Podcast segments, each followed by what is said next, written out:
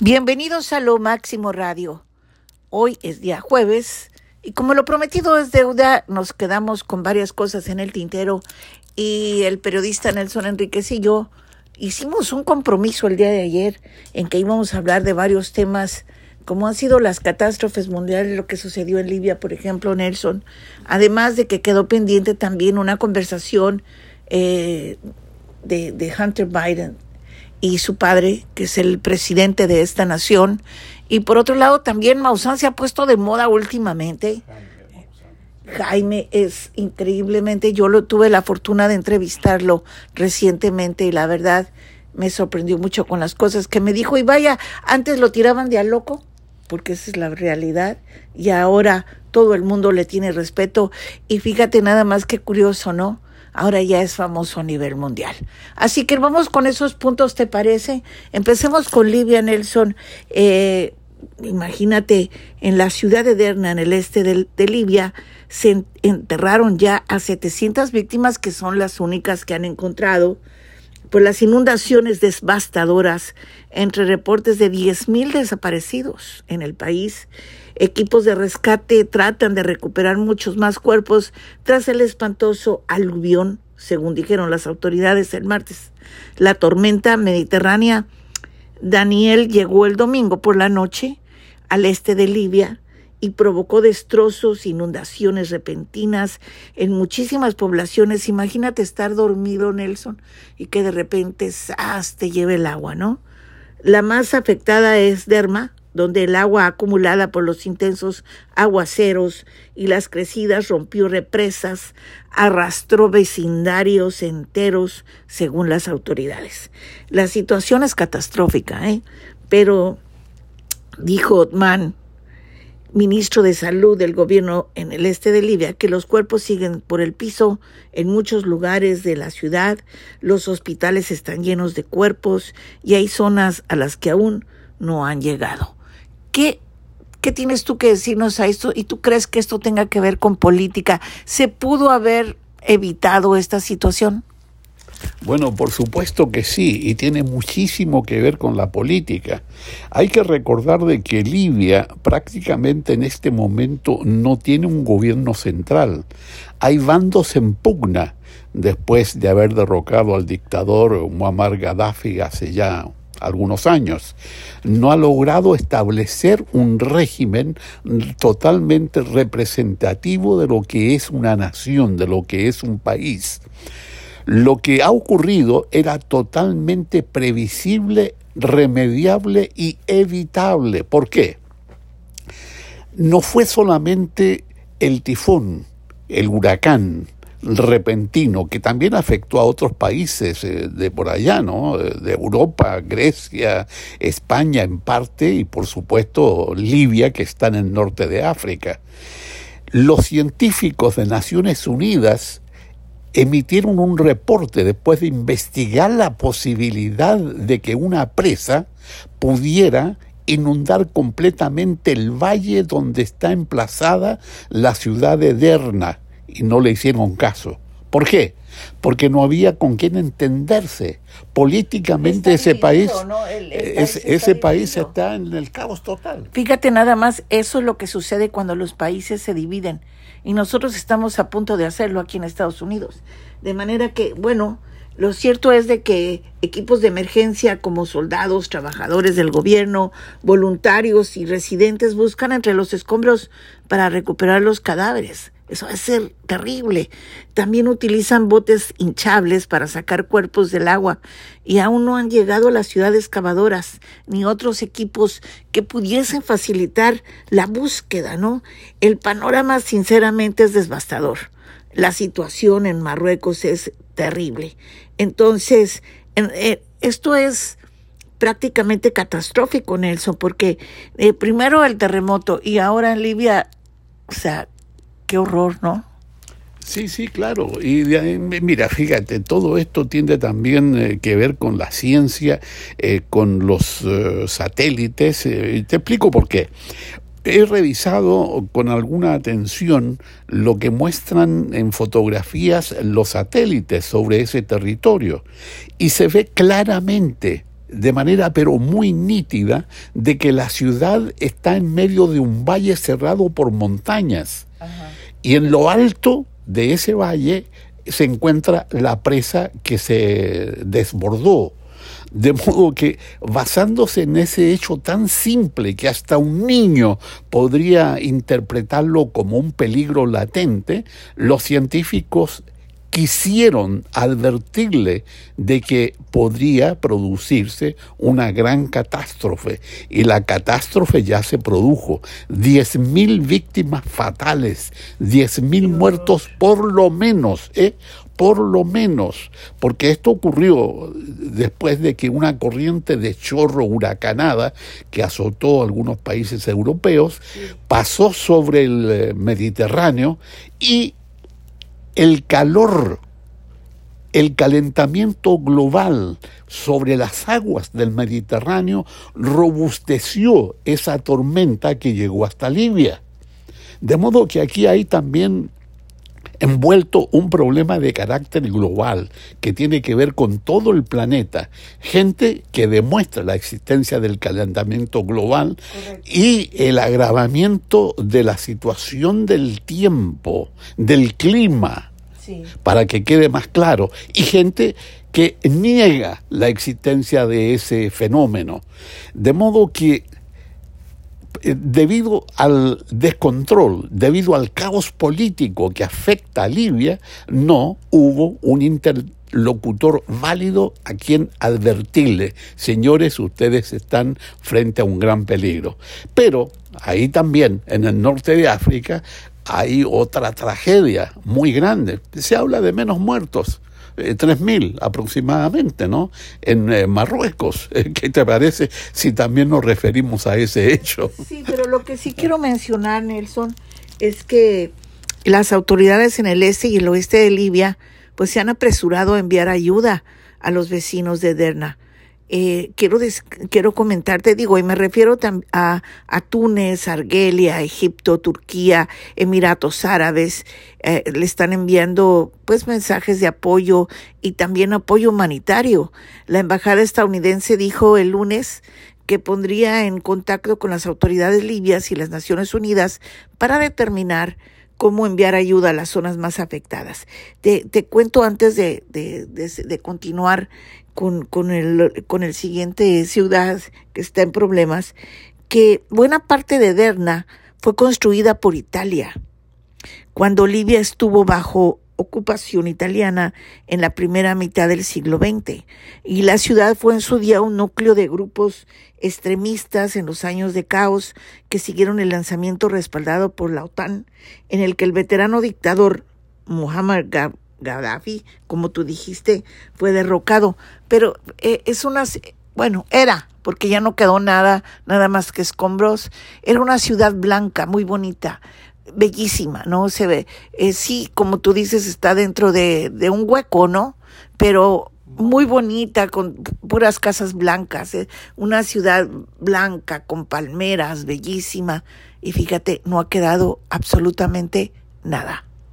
Sí, claro. Cuando tú mencionas la presencia de Italia en los albores del pasado siglo XX, uno no puede dejar de recordar cómo se le llamaba al mar Mediterráneo durante el imperio romano, ¿no? Se le decía el mare nostrum, el mar que le pertenecía al imperio romano por completo. Qué cosa más curiosa. Luego se le puso naturalmente el nombre correcto de Mediterráneo, porque está en medio de tantas tierras. En un lado, por ejemplo, el estrecho de Gibraltar y por el otro el canal de Suez, que es una construcción artificial eh, que que conecta al mar Mediterráneo con el mar Índico, que es el que está al oriente del continente africano.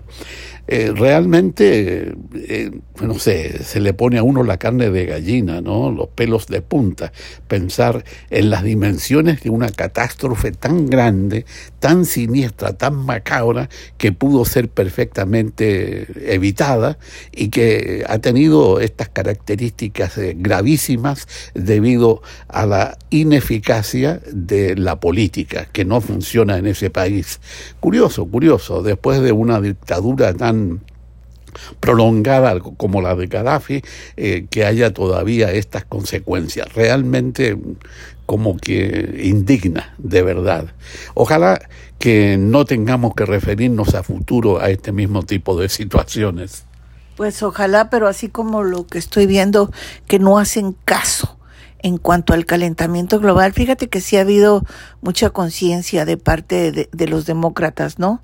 Insisto esto porque me consta que en cambio los republicanos no les importa porque ellos nada más están para hacer dinero.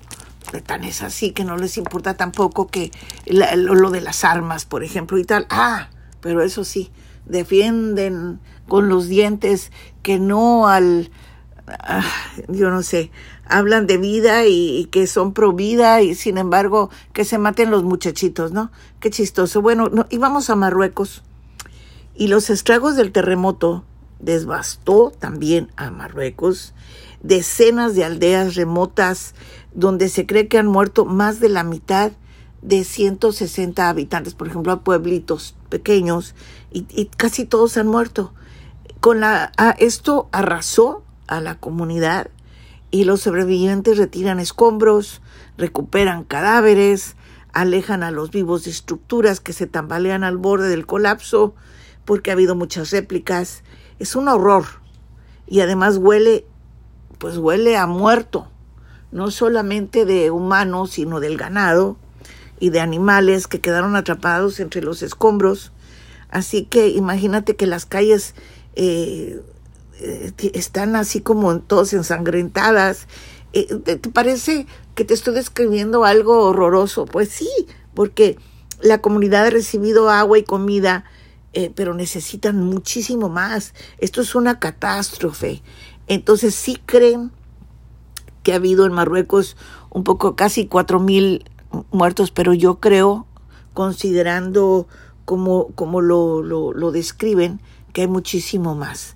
Las autoridades marroquíes han, han aceptado ayuda gubernamental de solo cuatro países, España, Qatar, Gran Bretaña y los Emiratos Árabes, que también están ayudando a Marruecos. Sí, claro. Y si vamos eh, a analizar la parte política, fíjate que la situación de Marruecos es completamente opuesta a la de Libia, porque es un país eh, que está en paz, es un reino, y curiosamente, cuando se produjo el terremoto, el rey se encontraba de vacaciones ¿eh? en París, el señor, ahí, gozando de la vida, y rápidamente regresó porque entendió de que la situación lo ameritaba. Ahora, lo que pasa en Marruecos eh, es totalmente distinto. No hay inundaciones, hay derrumbes provocados por esta ola de terremotos eh, que se han sufrido. Hemos visto esta misma mañana en la televisión una de las réplicas más fuertes y presenciado escenas en que los rescatistas huían de los terrenos eh, donde estaban tratando de encontrar sobrevivientes o cadáveres, lo que fuera. Hoy, hoy en la mañana, Ahora, todo esto proviene, fíjate, de una cuestión tan básica como el tipo de construcción que predomina en esa parte del norte de África. ¿Por qué? Se usa mucho el adobe. Correcto. correcto. Entonces la construcción de adobe es eh, muy eh, frágil en casos eh, de sismos de tanta envergadura. Fíjate que el terremoto más mortífero en Marruecos fue uno de magnitud 5.8 o sea, menos que el que sucedió ahora. Eso fue en 1960. Bueno, yo acababa de nacer. Y se produjo cerca de la ciudad de Agadir y mató a 12 mil personas. Esto llevó a Marruecos a cambiar las reglas de construcción, pero pues muchas estructuras siguen siendo de adobe porque son casas rurales, así que no están construidas para resistir tanta sacudida. Tienes razón. Entonces, eh, sí cambiaron cambiaron, pero no todo. Sí, claro, el adobe que también fue el material con que estaban construidas en territorios que actualmente forman parte de Estados Unidos, es un aislante del calor. Estamos hablando del norte de África. Estamos hablando de territorios próximos al gran desierto del Sahara. Entonces, el adobe con todo lo frágil que pueda ser eh, como un tipo de construcción antisísmica, es aislante. Y por ese motivo, siguiendo la tradición de cientos y cientos, tal vez miles de años, predomina ese tipo de construcción que ahora se ha transformado en una trampa mortal para miles de personas. En el caso de Marruecos, como te dije, se habla de por lo menos 3.000 víctimas. Todo esto, y no es un comentario, sino una simple asociación de ideas, se me hace apocalíptico, fíjate. Hubo una película ambientada en lo que pasaba en Vietnam hace ya muchos años que se llamaba Apocalipsis Ahora. Apocalipsis Now era en inglés. Pero todo esto nos recuerda de que estamos enfrentándonos a una situación global realmente preocupante, porque hemos tenido lo mismo, absolutamente lo mismo como calcado en Brasil. En Brasil también se ha producido ahora, hace semanas, lo mismo exactamente. ¿Debido a qué? A las tormentas, al exceso de agua en este tipo de situaciones huracanadas. Las inundaciones en Chile, que felizmente nunca fueron tan graves en el sentido de víctimas mortales, menos de 10 eh, muertos, y eso prácticamente no le importa a la prensa internacional. es curioso, ¿eh? Siempre estamos con el catastrofismo como el tópico noticioso número uno alrededor del mundo. ¿Qué te parece ese detalle de lo apocalíptico? Eh, eh, fíjate que sí, yo lo he pensado y tienes toda la razón. Eh, pues no solamente, bueno, obviamente quien más padece es la gente pobre y sin dinero, ¿no? En este caso en Marruecos los aldeanos. Y imagínate que llega un tipo que tiene un nombre pues, muy raro y vino desde su casa de Amismir. Se llama Cardeja para ver cómo estaban sus familiares. Se tapó la boca y comenzó a llorar mientras agarraba a su hermana y dijo, Dios nos salve, esto es el fin del mundo. ¿Cómo habrá sido de horroroso lo que él vio, no? Va, va a buscar a sus familiares de un lado a otro y lo que él vio y lo que, lo que parecía era, un, era una guerra, como si los hubieran bombardeado. Sí, sí, claro. Esto también es una lección y la política tiene que asumir su responsabilidad, aunque vaya en contra de la tradición, aunque vaya en contra de lo que durante generaciones y generaciones ha sido una costumbre tienen que modificarse los códigos en materia de construcción antisísmica, así de simple. Eso es, eh, no sé, lo, lo, que debería ser, ¿no? Ojalá que se tome nota, y no solamente allá en el norte de África, sino también alrededor del mundo, porque las fallas eh, que existen en la Tierra eh, son algunas conocidas y otras no y que generalmente cerca de los océanos, ¿no? Porque la existencia de los océanos representa de que en alguna época, hace millones de años, hubo un reacomodo de lo que era sólido y de lo que era líquido. Y por ese motivo es que de repente nos encontramos con que hay desiertos repletos de arena salina que revelan la existencia allí hace millones de años de que era de que eran mares, claro. Claro, como el, camino a Las Vegas que, que tú lo puedes ver y puedes observar y dices, esto fue el fondo del mar, ¿correcto? Pues sí, y, incluso pues el desierto, ¿no? Sí, claro. Eh, una noticia, por ejemplo, de carácter científico y al mismo tiempo técnico, demuestra de que esta misma semana se ha descubierto aquí en Estados Unidos un yacimiento enorme que sería el más grande del mundo de litio, cuyo componente principal, como tú bien sabes, es la sal. Eh, no sé, no sé, todo esto está demostrando lo que siempre se ha dicho, de que el reacomodo que tuvo el planeta hace millones de años eh, significó entonces de que las aguas se fueron a su lugar y que la tierra sólida quedó en otro. Bueno, eh, hay más noticias, por supuesto, que tenemos que comentar rápidamente porque el tiempo vuela, ¿eh? ¿O no? Sí, el tiempo vuela. hablas tan rápido que me parece la taravilla, oye que, que, que, que, fíjate que una de las cosas que se nos quedó en el tintero ayer precisamente fue lo de Hunter Biden. Así que, a ver, háblame al respecto. Bueno, la noticia de hoy, estoy hablando de hoy jueves, es que hay una acusación formal en su contra. ¿A qué se debe la acusación? ¿En qué se basa? En un hecho muy sencillo, muy fácil de entender. Haber mentido cuando fue a comprar armas de fuego. ¿Y Trump Y no la? Perdón, ¿Trump no ha pero déjame mentido? explicarte en qué consistió la mentira. Fue mentira por omisión. No declaró, no dijo específicamente de que estaba consumiendo drogas cuando compró el arma. Por ese motivo se le acusa. Oye, pero no las es, de, de- no es, de Trump son no, espantosas. no, no es un crimen eh, tan grave el mentir, pero ya existe la acusación y es la noticia que se está propagando fuertemente y con mucha frecuencia en los principales medios aquí en Estados Unidos. Acusado el hijo del presidente. Acusado el presidente también, lo comentábamos ayer, eh, por un posible eh, entendimiento en cuanto a su familia y algún tipo de negocios eh, relacionados con Ucrania. Eso ya lo analizamos ayer. Pero a propósito de noticias de carácter mundial, ¿qué te parece lo de Mausano? eh? Para yo estoy sorprendidísimo de que lo que parecía algo tan eh, como eh, circunscrito exclusivamente a México ahora está repercutiendo en Europa. Figúrate, y se habla de lo que pasó ahí en el Congreso Nacional Mexicano, en la ciudad capital del país vecino nuestro. Eh, ¿Qué te parece eso? Bueno, mira, he tenido la fortuna de trabajar con él.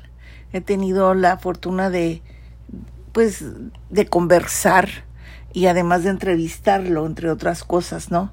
Para canales de televisión, aunque no ha salido mi imagen, pero yo he hecho la entrevista, curiosamente. Sí, eh, no, no es la primera vez, ¿eh? De manera que me resulta súper interesante. Eh, también he tenido la oportunidad de compartir la mesa con él y una de las veces de, hablamos sobre el tema de que no le creían o de, íbamos a programas de radio y lo que consideraban un farsante. Y yo pensé, ¿no le molestará?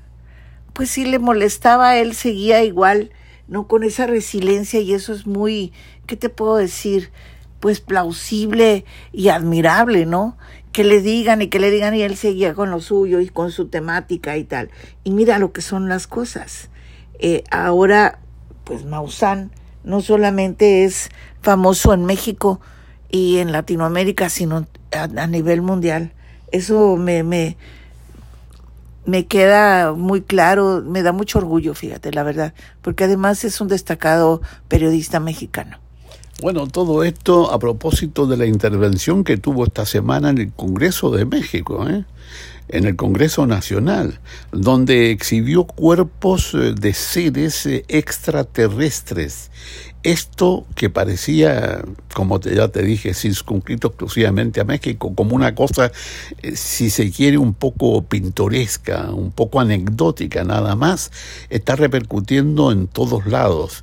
Y el fenómeno, el fenómeno ovni que viene arrastrándose desde los años 1950, saquemos la cuenta, del 50 hasta ahora, han pasado más de 70 Había años. una- ¿no? cuando yo estaba chiquita había una canción muy chistosa, ¿no? Que decían, los marcianos llegaron ya. O sea, y era verdad, es, es cierto. O sea, son, eh, eh, pero era, era una, era una canción o un tema con el cual hacían burla, ¿no? Y mira, ha resultado cierto. Sí, claro, en esa época, por supuesto, no soñábamos, no teníamos la menor sospecha, la menor idea de que pudiéramos colocar eh, cámaras sobre la superficie del planeta Marte, ¿no? Y comenzar a estudiarlo y demostrarse de que allí también hubo agua y se sigue buscando la posibilidad de que haya agua, ¿no? Eh, realmente estamos en una época absolutamente fabulosa con todos los descubrimientos que tenemos ahora de lo que son las galaxias, el- los hoyos negros eh, que están en el espacio, los exoplanetas, Ya se ha determinado, por ejemplo, de que existe uno que tiene anhídrido carbónico en su atmósfera, lo cual demostraría la existencia de agua y características parecidas a la de la Tierra. Esto ya lo demostró eh, la NASA a propósito de los envíos que provienen del observatorio Webb que está estudiando eh, antiguas galaxias y demostrando de que así como hay sistemas solares parecidos a los nuestros, estos también implosionan de repente y se acaban. Eh, no son cosas absolutamente fantásticas las que estamos viviendo.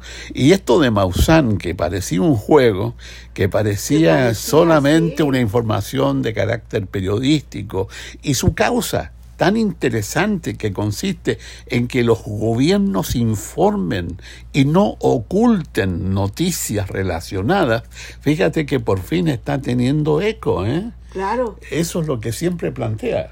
Y, nos está, la NASA nos está mintiendo, decía, la NASA nos oculta tal cosa, la NASA, y ahora vemos que efectivamente tenía toda la razón del mundo.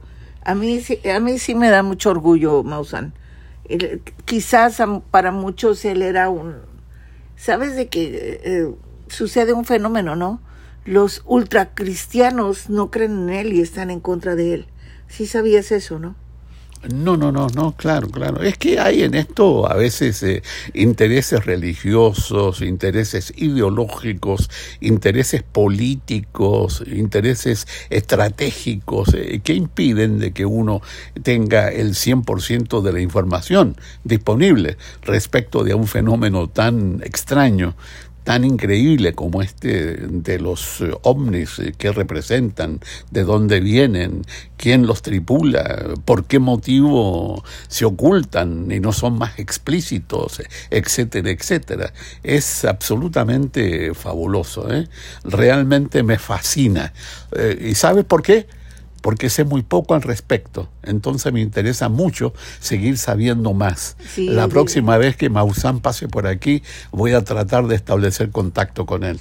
Definitivamente, y fíjate que has tenido la oportunidad, porque incluso pues yo, yo he trabajado con él como su publicista aquí en Los Ángeles, de manera que ojalá que la próxima vez que venga así tengamos una oportunidad para platicar y, con, y hacerle una entrevista más amplia porque me resulta sumamente interesante. A veces tiene uno las cosas cerca y, no las analizas de manera con otro con otra manera, no estás preocupada en quién lo va a entrevistar y quién sigue y tal y tal y tal y, no te das cuenta que estás junto a un personaje eh, sumamente importante, ¿no? Oye, cambiando de tema, eh, el presidente Joe Biden ayer pues hizo sus primeros comentarios públicos sobre la posible investigación de juicio político que, que quiere hacer la Cámara de Representantes y después de que habló Kevin McCarthy, mientras que sus asesores están implementando un plan para responder a su último enfrentamiento con el líder republicano, ¿no?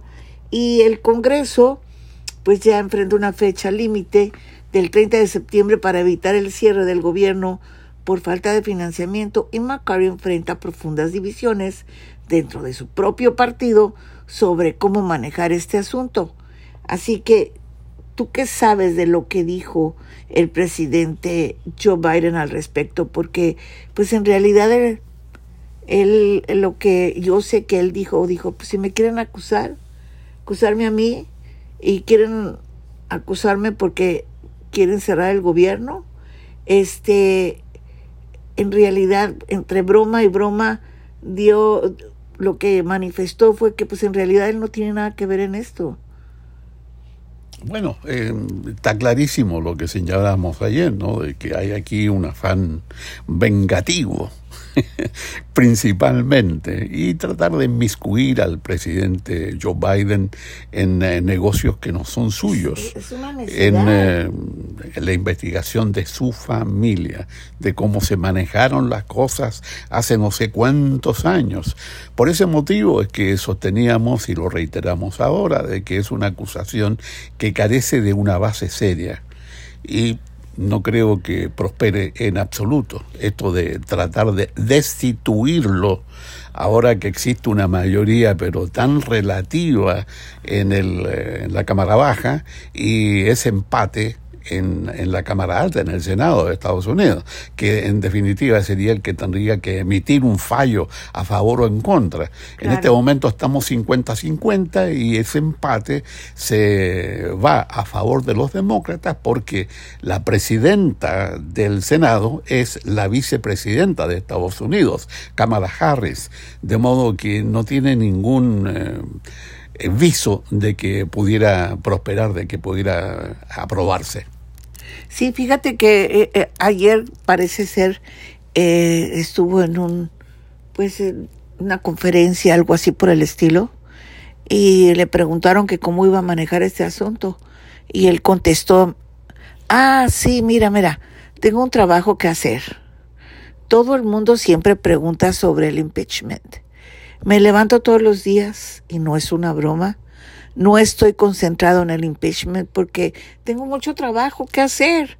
Tengo que lidiar con los problemas que afectan al pueblo estadounidense todos los días.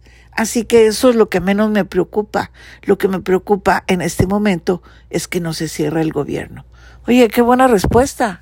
Sí, sí, claro, que no se cierre el gobierno, sea que quede sin fondos, ¿eh?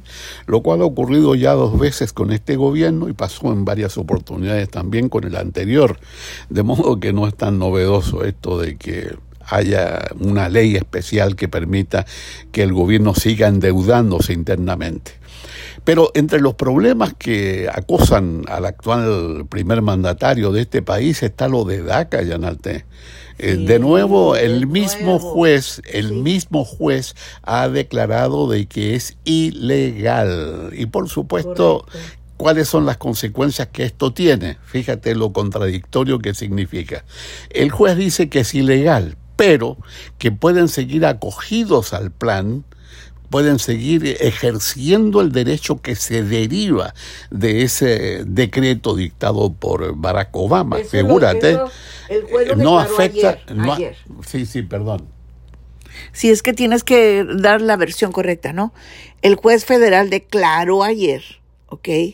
Que este programa federal que impide la deportación de cientos de miles de migrantes que fueron traídos a Estados Unidos durante su infancia, ¿ok?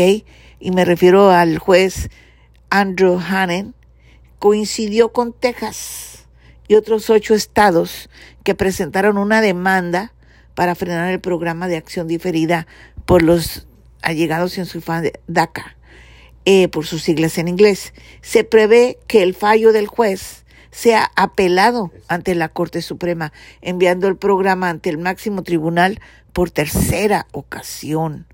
Y pues los niños ah, ya no se van a aceptar más solicitudes, nada más se van a quedar los que ya están dentro, ¿ok? Y, y lo que los niños dicen, o estos muchachos, estos jóvenes de acá, dicen, nuestra casa está aquí, no en otro país.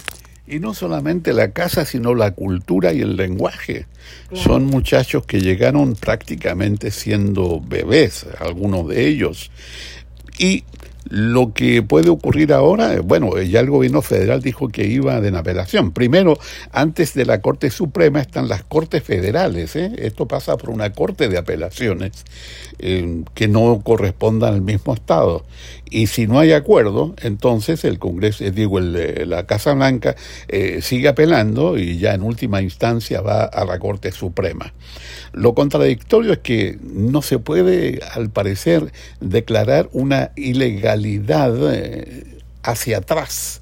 Y por ese motivo, este mismo magistrado tejano ha determinado que aquellos eh, que ya están acogidos al plan y que pueden tener autorización para seguir viviendo y trabajando en Estados Unidos, siguen beneficiándose del mismo, pero le cierra las puertas a aplicantes que todavía están en proceso de acogerse a dicho plan. Eso es lo contradictorio. Eh, sí, es correcto. Pero fíjate, Hannon, quien fue designado al cargo por el entonces presidente George Bush en el 2002, falló que la versión actualizada del DACA continúa siendo ilegal, según él, ¿no?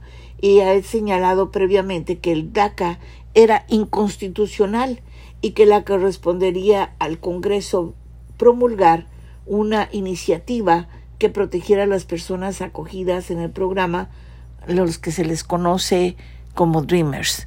Pero yo creo que esto en cierta medida, pues sí, Obama hizo todo lo posible por ayudarlos. Está mal planteado, no sé si tú estés de acuerdo conmigo, porque ya hubiesen fallado a favor y no tener a estos muchachos tan perjudicados, ¿no? Es un programa que, que ya debería de haber pasado para que fueran, pues, no sé si, si eh, que se les diera un trato diferente, un trato más justo, que ya, eh, ya en vez de decirles dreamers, dacas o lo que sea, que dijeran pues son este, incluso darles una nacionalidad, porque ser los residentes legales, ¿no? Si no son ciudadanos, pues al menos residentes legales. Exactamente, claro, es la solución definitiva, ¿no? Lo cual está demostrando también de que este país requiere de una ley de inmigración parecida a la que se aprobó durante el gobierno de Ronald Reagan, hace ya más de 30 años, ¿no? Eh, una amnistía, como también se le llama, porque no es posible que millones de personas sigan viviendo en las sombras. Eso es muy triste. Eso es prácticamente, oye, inmoral, por decirlo de alguna manera, ¿no? Desde el punto de vista de ética y de moralidad, claro. Es, yo creo, necesario que ambos partidos, porque así como van las cosas, nunca se ponen de acuerdo, que ambos partidos entiendan la parte humana que todo esto implica, no solamente por los Dreamers, sino por todos los millones de residentes de este país que no tienen papeles. Pues imagínate, si hasta los medios de comunicación están divididos en sus opiniones, por ejemplo, eh, Telemundo pues apoya a la comunidad latina totalmente, eh, nunca exagera sus números como lo hace Univisión diciendo, ah, sí, pasaron dos millones y pasaron veinte mil. ¿No? O sea, siempre le ponen dos, dos ceros, tres ceros de más a todo. Ay, pobrecito, el jitomate está a, tres dólares y está a 60 centavos. O sea, eh, no sé, para hacer quedar mal a Biden o algo así por el estilo. ¿No te parece? Están divididos. Sí, sí, claro. Bueno, y qué bueno que en una democracia real existan diferentes puntos de vista. A mí, a mí no me escandaliza, ¿eh? yo considero que es casi natural. vamos a ver entonces en las urnas, en las próximas elecciones, ¿no? El próximo año ya, el 24, eh, qué es lo que va a pasar. La gran política de Estados Unidos, la gran política del mundo, la unión y la desunión, la democracia, la monarquía y el caos en acción. Qué cosas ¿eh? nos depara. Lástima que ya mañana tengamos un contenido totalmente diferente aquí en este mismo segmento. Eh, gracias por la invitación siempre y estamos a la orden. No, gracias a ti y bueno, que, que pasen un día lo que continúa del día porque faltan 12 horas más para que nos vayamos a dormir de manera que disfrútenlo, escuchen nuestra música y recuerden que aquí en Lo Máximo Radio siempre estamos en la mejor disposición para hacerle pasar un buen momento. Mañana tenemos espectáculos con Gerardo Dueñas y continuamos.